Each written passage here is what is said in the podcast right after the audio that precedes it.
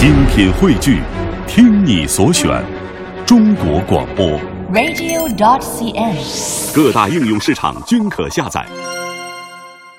今天晚上的品味书香，小马带来的这本书是来自于风靡华语文坛的一位著名的情感作家啊，这就是张小娴的作品《三月里的幸福饼》。呃，今天为了更好的为大家介绍这本书，我也特别请到了这本书的两位编辑，一位是来自于人民文学的赵平，还有一位是涂俊杰。马上我们要请出二位，赵平你好，嗯，你好，嗯，来好，俊杰哎。小马哥你好。哎，呃，我们今天已经听到了二位啊，来跟我们一起分享这本书《三月里的幸福饼》。哎，赵平，给我们讲讲这本书吧。其实你知道，呃，我们今天有人提示我说是这本书之前好像在其他的出版社出版过。对这个，我们这本书呢，嗯、就是我们有了一个呃新的想法。呃，这个跟跟那个张小娴那边呢有一个跟小娴姐这边有一个沟通，呃，我们是出了一个爱爱的系爱的颜色一个系列，这个是呢推出的第一本是我在云上爱你，啊、这是第二本书，嗯三月里的幸福饼，啊、我们陆续下来呢，还会有两本书。就这本书可能跟以前特别不一样的，就是说我们为张小娴的这个小说配上了专门请人来配上了精美的插图。没错。啊，所以电波那端的朋友，当你有一天打拿到这本书的话，你会发现它比之前那些版本，我觉得都要漂亮很多，因为它其中的每一幅画都特别的唯美，和这本书特别的贴合啊。来，俊杰给大家讲讲这本书讲了什么样的故事。哦，这本书因为大家可以看到封面上这个腰封上有一句话，叫“我们放下尊严，放下个性，放下固执，都都只因为放不下一个人”。嗯我觉得基本上可以概括这本书的一个基本的感情的基调。基本上这本书讲的是一个关于错过和放下的故事。嗯可能每个人都会遇到一个一再错过，然后无法得到又难以放下的人。嗯、书中的女主人公蜻蜓也是这样的，她跟文志之间是一见钟情，两个人相互喜欢，喜欢却始终无法在一起，基本上就是后来发展出一段辗转了十几年的爱情。嗯有一个读者总结的特别好，他说这本书写尽了现实的无奈、命运的变数和人心的执着。嗯，嗯，你看，呃，通过这样的介绍，我们就会知道，三月里的幸福饼啊，它的大致的一些内容，关于别离和重逢，这是呃所有人生际遇当中最为重要的两件事情啊。呃，其实也可以说是一件事情。有朋友说了，呃，如果说琼瑶一书主要读者群可能是七零后、八零后的话，那么张小娴在九零后读者群心中占有沉甸甸的分量。她直面现实，关注都市现代男女的情感纠葛。爱及欲望直指人心，也揭开了爱情赤裸裸的现实真相。三月里的幸福饼，呃，有着此情可待成追忆的怅然，无关圆满的爱情童话，却有着无比释怀的魅力。我们的听友每一个人都很非常具有这种总结的能力啊，而且语言非常的唯美。美啊 对是这我觉得也是受了张小娴文字的那个那张小娴应该是这个有一句话对她的概括是全世界华人的爱情知己。是是是，而且张小娴的语言特别美。对啊对，他的文字呢，我觉得他很多的朋友可能是读过他的散文，嗯，那散文的字里行间呢，透出这种看看穿红尘的那种睿智。但是我们觉得张小娴的小说呢，他的小说里边的那种主人公的悲欢离合呀，嗯就好像你站在他的旁边，你看着看着他，然后呢也看着一个自，看着自己的影子，嗯，这种感觉呢是是散文和其他文体那个给不了的，嗯。所以说我们这次呢专门以他的小说为为为主题，这样的出了一个爱的系，嗯，爱的也就是说，这个系系列里包括的全是他的小说，全是他的小说，嗯。啊，然后呢，这个刚才提到的插图，这插图全是根据他的嗯文字原创的插图，嗯，啊难怪就是这么贴合和他的主题啊。好，各位，你听到的声音来自于小马主持的《品味书香》。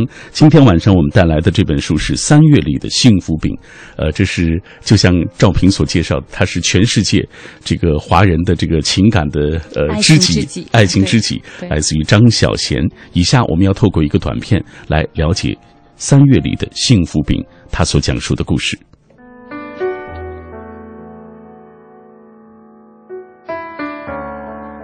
三月里的幸福饼是张小娴在人民文学出版社出版的一部言情小说。爱情对某些人而言是轻而易举的，对某些人却总是一再错过。无法掌握的爱情，正如书中的情节。小说中的人物无不眷念着那已然逝去的过去。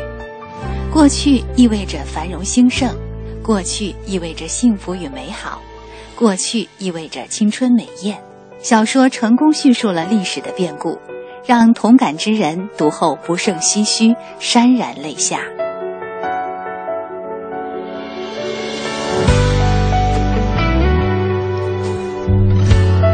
张小娴应该说，他的文字在整个华语的文坛都具有广泛的这种影响力啊。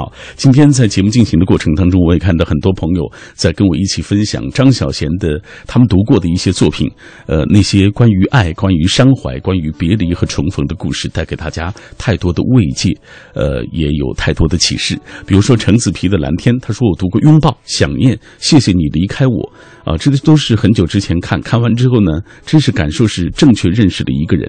两个人或者是一群人的关系，不为单身而自卑，也也不为恋爱而任性，不为人多而慌张，好好的爱自己，好好的生活，这就是我透过他的文字感受到的。呃，还有人在不断的跟我们一起来分享张小娴的金句。第七个贝壳说了啊，他的一段文字当中这样写道。你深深的知道，两个人的爱情圆满些，两个人的遗憾也缱绻一些。坚挺是两个人或更多人的事，爱情却是一个人的事。不管你爱过几个人，不管你看过几回烟花，爱情终究是自我的一种追寻、自我认识和自我完成的漫漫长路。然而，这一个人的事是要有另一个人去成全的，就像烟花雪要一片夜空一样。嗯，这是大家在 分享不同的来自于张小娴的这个文字。呃呃，赵平，我特想知道，就是呃，就是你你你喜欢的，就是张小娴，除了这部之外，你读还知道他其他的作品吗？像我们这个有那个三月的幸三月里的幸福饼之外呢，还有这个呃卖海豚的女孩儿。雪地里的蜗牛烟烈，嗯，还有我们已经出版的这个《我在云上爱你》，嗯啊，那个面包树系列，对啊，都是他非常知名的，对，也是广泛的。三个 A cup 的女人，没错，但是因为 A cup 好像不能用，然后就改了一个名字。今天还有人在说，来自然他说，呃，这个看完三个啊，这个女人之后，这个印象最深的是徐玉啊，是一个挺可爱又可悲的人啊，可爱的是为了这个。与无啊，呃，与无过啊，他什么都可以放弃。可悲的是，他还没碰上一个值得拥有他的人。张小娴的作品总是那么的感性。他说，想起自己过去啊做的一些傻事，呃，莫名的就发笑了。本以为会痛改前非，而现在和过去又有什么差别呢？你看一段文字，当他文字非常的。对他的张小娴的，尤其在这本书里头，嗯，三月里的幸福饼这个书里头的金句特别多。就刚才像图图提到的这个，呃，我们放下尊严，放下个性，嗯，放下固执，都只因为放不下一个人。嗯，我那天把这个放到我的微信里头，好多姑娘在底下说泪奔了，然后这个 都想起自己的那个感同身受的一些。所以你知道，就是当一本书出版之后，当一个作者完成自己作品之后，这个作品也许就不属于这个作者。他属于读到的那个人，对，因为每个人可能都会感同身受，引起共鸣，对，等等，有种种的感受。的确呢，张小娴对于都市男女这个故事呢，他他的这种叙述呢，看似非常的淡，但是他情节非常的扣人心弦，而且对于这种这种在您刚才说的，咱们品味书香是生活越越来越碎啊这样的一个 这个这个对现代人都市的这种。呃，现在都市人的这种情绪的把握非常的准确，没错啊，看似漫不经心的，但确实有时候却是随意之中能直击这种事实的真相，所以他才能够就是抓住这些都市的年轻人，包括读者群的这种心理。对张小娴的。嗯，微博的粉丝有六千多万，哇，这个是非常可怕的一个 数字。是是是，呃，以下我们要透过一个短片来进一步了解张小娴啊，因为对于整个华语文坛的这些读者来说啊，大家读她的文字已经太熟悉了，她的很多金句也被大家这个口口相传，也成了很多情感节目的招牌语。来听下面这个介绍。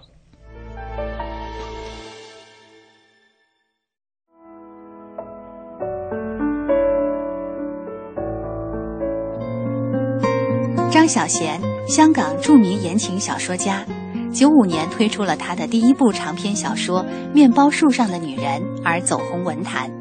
世纪一书之后，香港最受欢迎的言情小说家。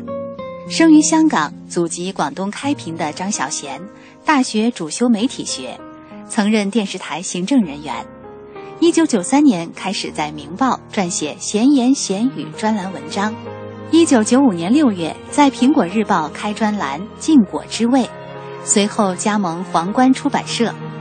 一九九七年五月，他出版的《荷包里的单人床》一书，除打进香港畅销书排行榜首之外，还持久走红新加坡及马来西亚。之后，他的《再见野鼬鼠》，不如你送我一场春雨，《三月里的幸福饼》，以及《汉仔夫妇》系列作品相继问世。销量数以十万计，张小娴风头席卷全球华文地区，直逼国际出版市场。品味书香，今天晚上带来的这本书来自于张小娴《三月里的幸福饼》。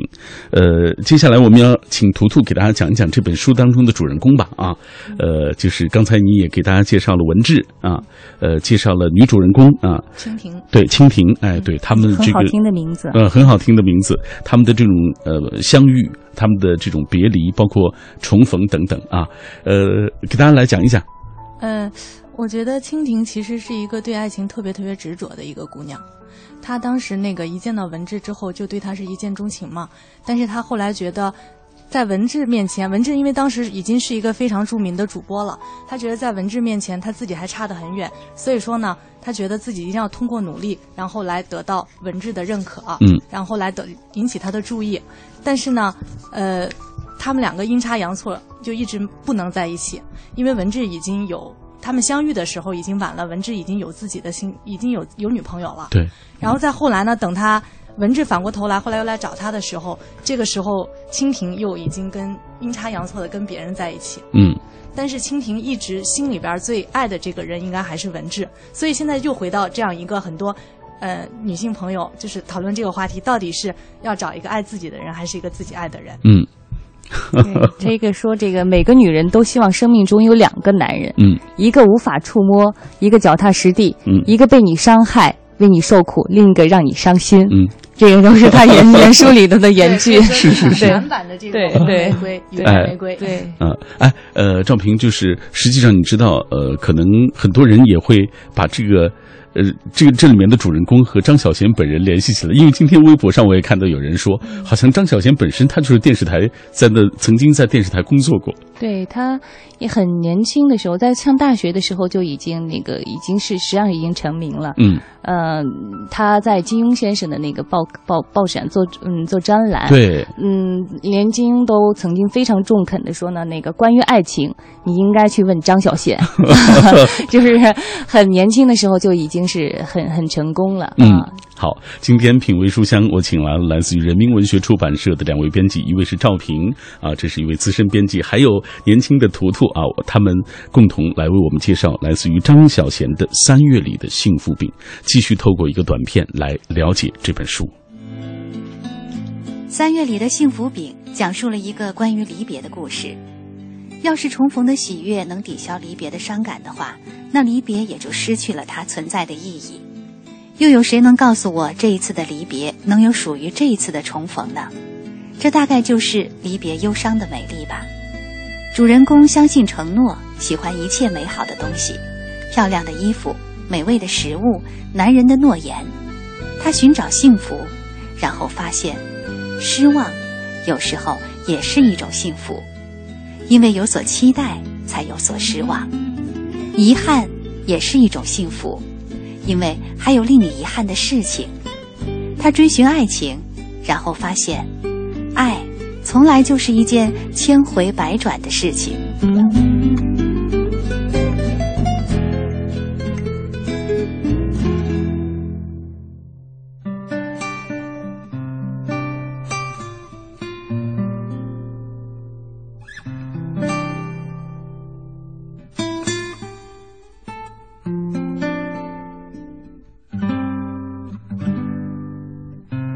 起你描述梦想天堂的样子，手指着远方，画出一栋一栋房子。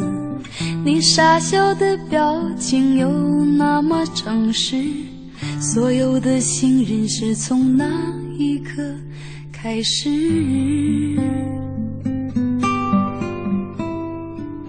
你给我一个到那片天空的地址，只因为太高，摔得我血流不止。带着伤口回到当初背叛的城市，唯一收容我的却是自己的影子。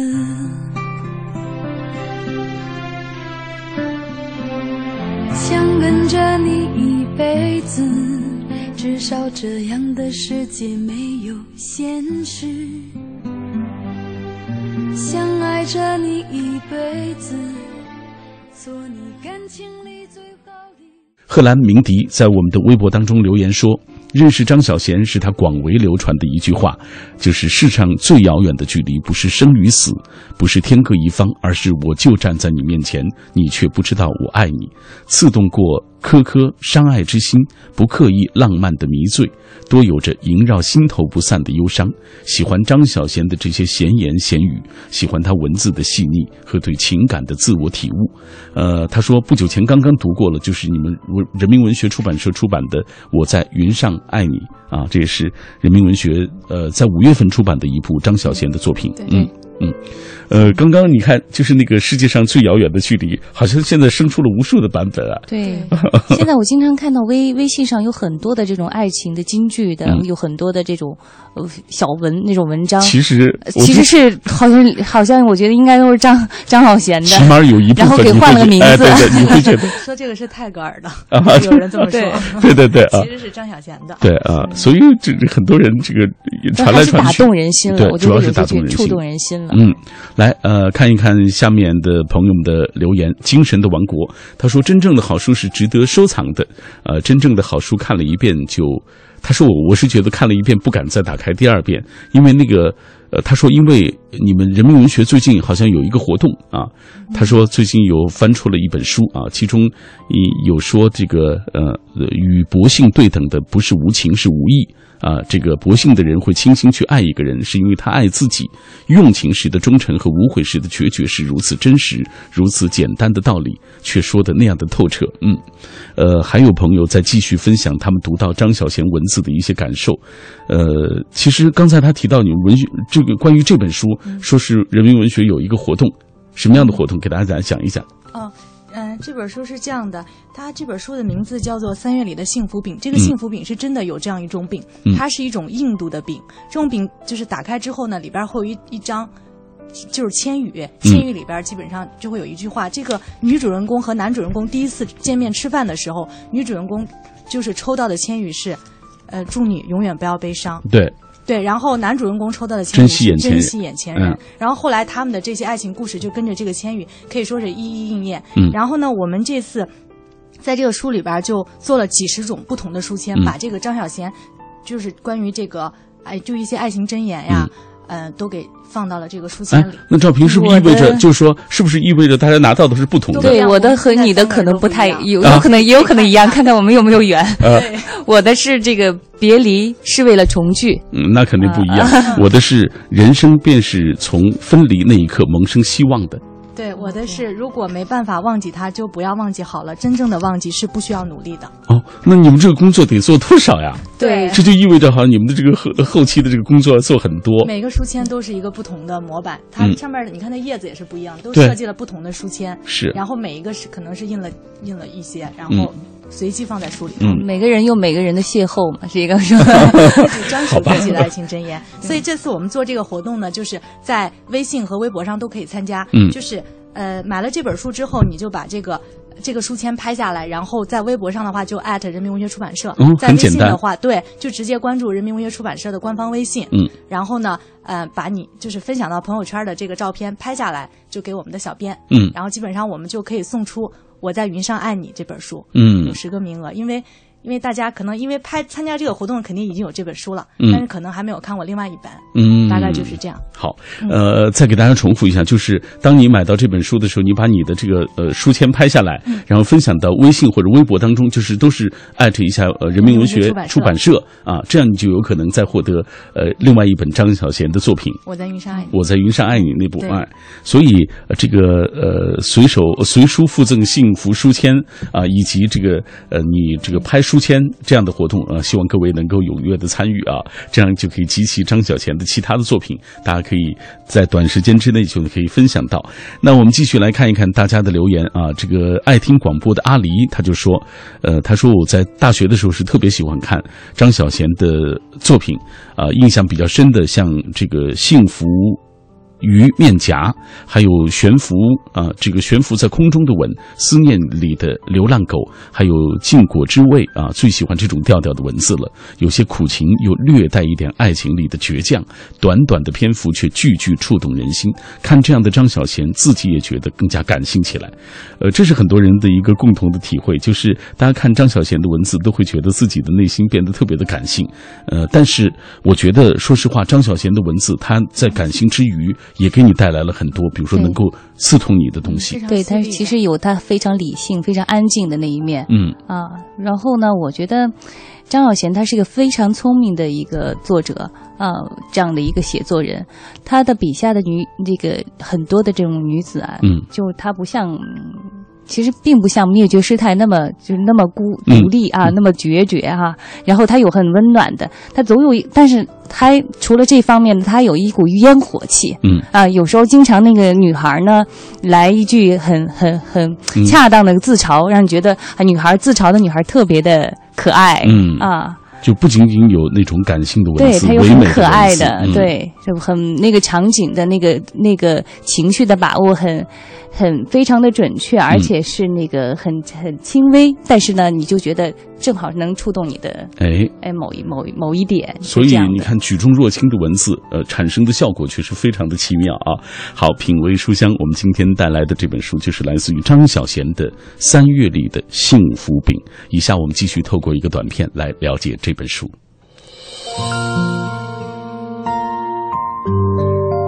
也许每个女人都希望生命中有两个男人，一个无法触摸，一个脚踏实地；一个被你伤害，为你受苦，另一个让你伤心。每块幸福饼都藏着一张千语纸。蜻蜓第一次抽到的千语是：“祝你永远不要悲伤。”文志第一次抽到的是：“珍惜眼前人。”可惜时光错漏，文志流落在另一个女人的生命里。爱，真的是美在无法拥有吗？别离与重逢是人生不停上演的戏，在蜻蜓最需要文志的时候，他离不开旧情人；而在文志真的回头来找蜻蜓的时候，他却不愿无情地对待爱他的人。爱情有十分的酸，一分的甜。如果可以从头来过，蜻蜓依然愿意用十分的酸来换一分的甜。只是。人能够飞向未来，却不能回到过去。嗯，关于张小娴文字的一些金句啊，呃我们接下来呃也来分享几条吧。因为今天有太多朋友来跟我们一起分享了，比如说空心人，他说到了一段：如果有一天让你心动的再也感动不了你，让你愤怒的再也激怒不了你，让你悲伤的再也不能让你流泪，呃，你便知道这时光、这生活给了你什么，你为了成长付出了什么。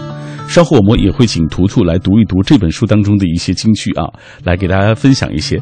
第七个贝壳说：“爱情不是空气、阳光和水，它不是必需品，然而它就像是夜空中最绚烂的烟花。烟花不是必需品，每一个人却都想看一回那美丽的烟花。”图图也给大家来分享一下这本书当中的金句。哎，好的。嗯刚刚那个短片里边念到一句话是关于杨杨红念和徐文志的，他们两个是属于男主角，但是有一个男配角，我觉得关于他的话也非常有意思。嗯是这么说的：说也许每个女人身边都无可奈何地放着一个熊臂，你不是对他没有感情，你不是没想过嫁给他，偏偏他又好像不是最好的，你不甘心，寻寻觅觅想找一个比他好的，仿佛这样才像活过一场。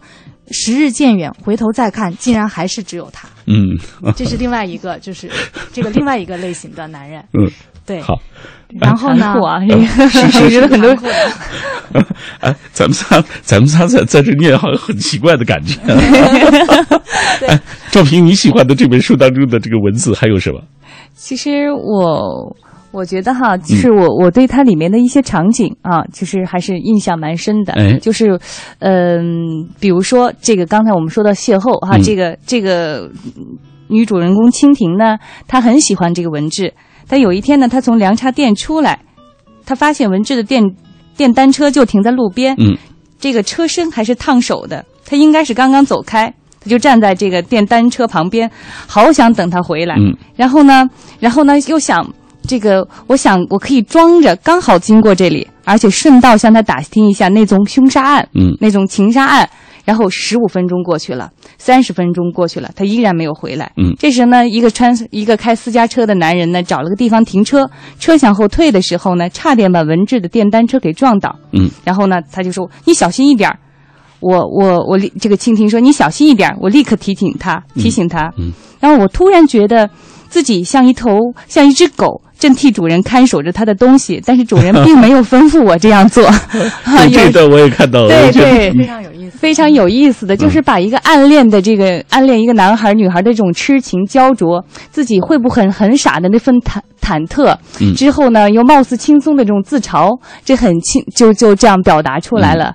啊、我觉得就是看到这儿呢，我们第一本书其实也是那个写的张小娴写的《我在云上爱你》，是写一个、一个女孩对一个男孩的初恋，这样的写的非常非常纯洁。嗯就是我当时就在想，真的是永远不要低估一个暗恋者的心，那是一颗把所有细节都看在眼里的心。嗯，啊所以你看他这个细腻的这种把握啊，，对对嗯。对，很准确。是啊，哎，刚才你说的这些场景啊，我觉得嗯这本书当中比较我比较感兴趣的是这些插图的这些场景，嗯就是这些。其实它文字的那个场景，它都通过这样的插图一点一点给你表现出来了，这个也是蛮有意思的。对，哎。这个你们就是当初在主找这个插图师的时候，会刻意的给他来限定他要，比如说表现哪些场景啊？嗯，插画师这样，插画师其实也很有意思。嗯他自己本身也是学服装设计的，跟这个女主人公蜻蜓学的出身学的是一样的。嗯，所以你看他里边画的这些人的服装啊什么的，就还很符合这个这个整个的感觉。没错啊，就是说，等于插画师他肯定也是有自己的一个想法，他会从头到尾把这个书是反复琢磨过的，然后跟编辑也有一些沟通。基本上来说，因为当时我们是怎么想的呢？因为有一些很多读者都说，张小娴的书里边最让人感动的，其实是一些对爱情细微的这种体验，可能很多年以后。呃，主人公的名字你可能不记得了，然后故事情节你也不记得了，但是总有几个场景能留在你的脑海里。没错就刚刚那个赵平平这边就是嗯讲过这个电单车的故事，然后后边有个场景呢，就是说蜻蜓为了让这个文治以后能注意到他，能在风雨中替他多看一会儿车，嗯然后他自己就缝了一件柠檬黄的雨衣，嗯然后呢站在风雨中这样，还有呢就是说。嗯，可能大家还能记得的，好多年后可能记得的文志，呃，送给蜻蜓的十二颗玻璃珠，嗯。玻璃珠里边有十二个国家的国旗，然后就好像承诺一样的璀璨。没错没错，对，嗯。所以说这些场景我们基本上都是全部给它非常唯美化的放在书中，想让读者，因为张小娴的东西很像童话嘛，不管嗯。童话是忧伤的还是美的，就是说，呃，想让大家能在读书的过程中，整个都进入这样一种非常童话的这种氛围里头。嗯，对，把这种代入感很嗯强的，对，对非常带呃非常强的代入感。对像刚刚赵平说到那个场景，实际上就是这幅画啊，你看这样一看就觉得特别的呃形象，你就会觉得和这个书里的这个内容特别的应和。对，读书它也是一种美的享受。是是是，所以当有一天电波那端的你拿起这本书啊，《三月里的幸福饼》，尽管它曾经在其他的出版社也曾经出版过啊，但是那更多的是文字的内容。这本当中你看到的啊，这每一幅画都非常的美丽，所以就是你阅读这本书也是一个非常美好的一个享受的过程。好，以下我们要继续透过一个短片来了解这本书。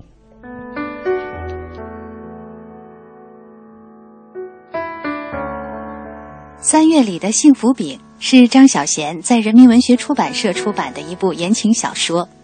爱情对某些人而言是轻而易举的，对某些人却总是一再错过。无法掌握的爱情，正如书中的情节。小说中的人物无不眷念着那已然逝去的过去。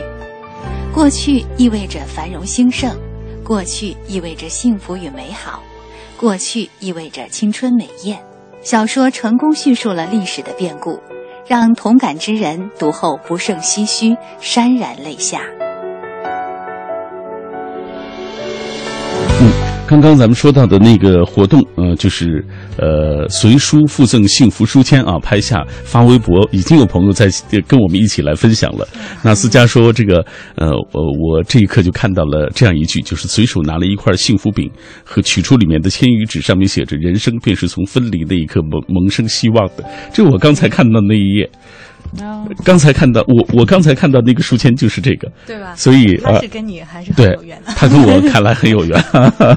哎，给大家讲讲张小娴吧，就是很多人对他本人也特别的好奇啊。比如说有朋友问到这个不知文字之外的张小娴是什么样，呃，但是大家就觉得或许只有爱过、痛过，才能够品出爱之三味，化为有力量的文笔吧。因为他的笔下的人物多多少少都有自己过往的那些经历，都有那些痕迹。呃，这个关于。于张小娴本人的一些这个情况，我们呃，因为他一直也很神秘啊，很少出来，非常低调，嗯，非常低调啊。在香港的媒体采访他，他基本上也不太接受采访。嗯，哦，那个其实我们很想把它整理成一个，把他的他的一些故事啊，做一些整理，让我们这个呃，我们的读者更多的去了解他。但是这个，我觉得他愿意保保留自己的一份空间。嗯。自己的一个神秘感，我觉得也挺好，因为就是作为一个作者，他可能通过文字的方式，他就已然觉得是自己最好的一种书写啊，最好的一种表达的形式了啊。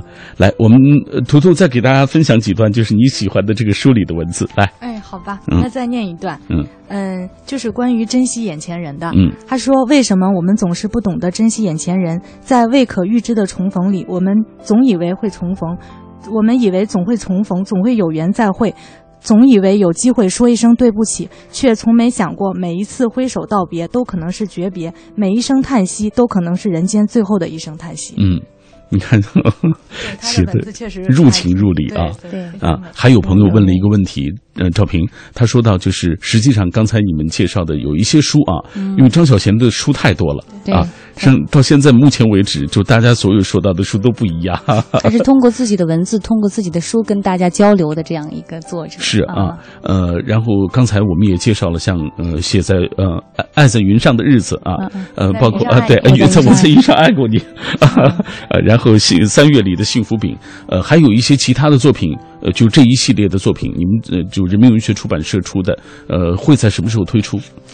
就是我们这个书呢，其实还是因为有一个插图，这个插图的作者是。他他其实根据这个文字的创作是一个再创作，嗯，他所以需要一个过程，一一个过程啊。然后呢，每本书呢可能都会经过一个呃很这个创作的周期啊。然后呢，我们再打磨打磨这个话语，这个呃就是它的图画插图与文字的搭配。嗯，所以说还我们还是用做的蛮用心的，所以每每本推出都是有一定一定的周期啊。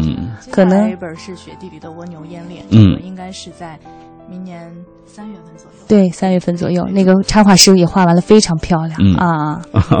这让我们对那个书也是充满了期待。对，这个都是独立的插画师。然后呢，我们我跟图图当时我是在微信上发现，就是说看到一幅一个，就是给画了一些，就是他自己的一些心情的，就是根据自己心情穿衣服啊，这样的一个一个很。呃，很时尚的，给时尚杂志做做做这个插图的这样的一个插画师，嗯，有一定的，他还是有蛮有名的，嗯。然后呢，我们就约他，他非常愿意给那个张小娴来画插图。其实给张小娴画插图的，包括梁咏琪也给张小娴画过插图。哦啊，梁咏琪啊，对对。所以这本书当中，你有没有注意到，就是他所有画到人物穿着的这个服装的时候，都特别的好，都色彩棒。服装设计，他本身就是学服装设计，对时尚，对时尚界的，嗯。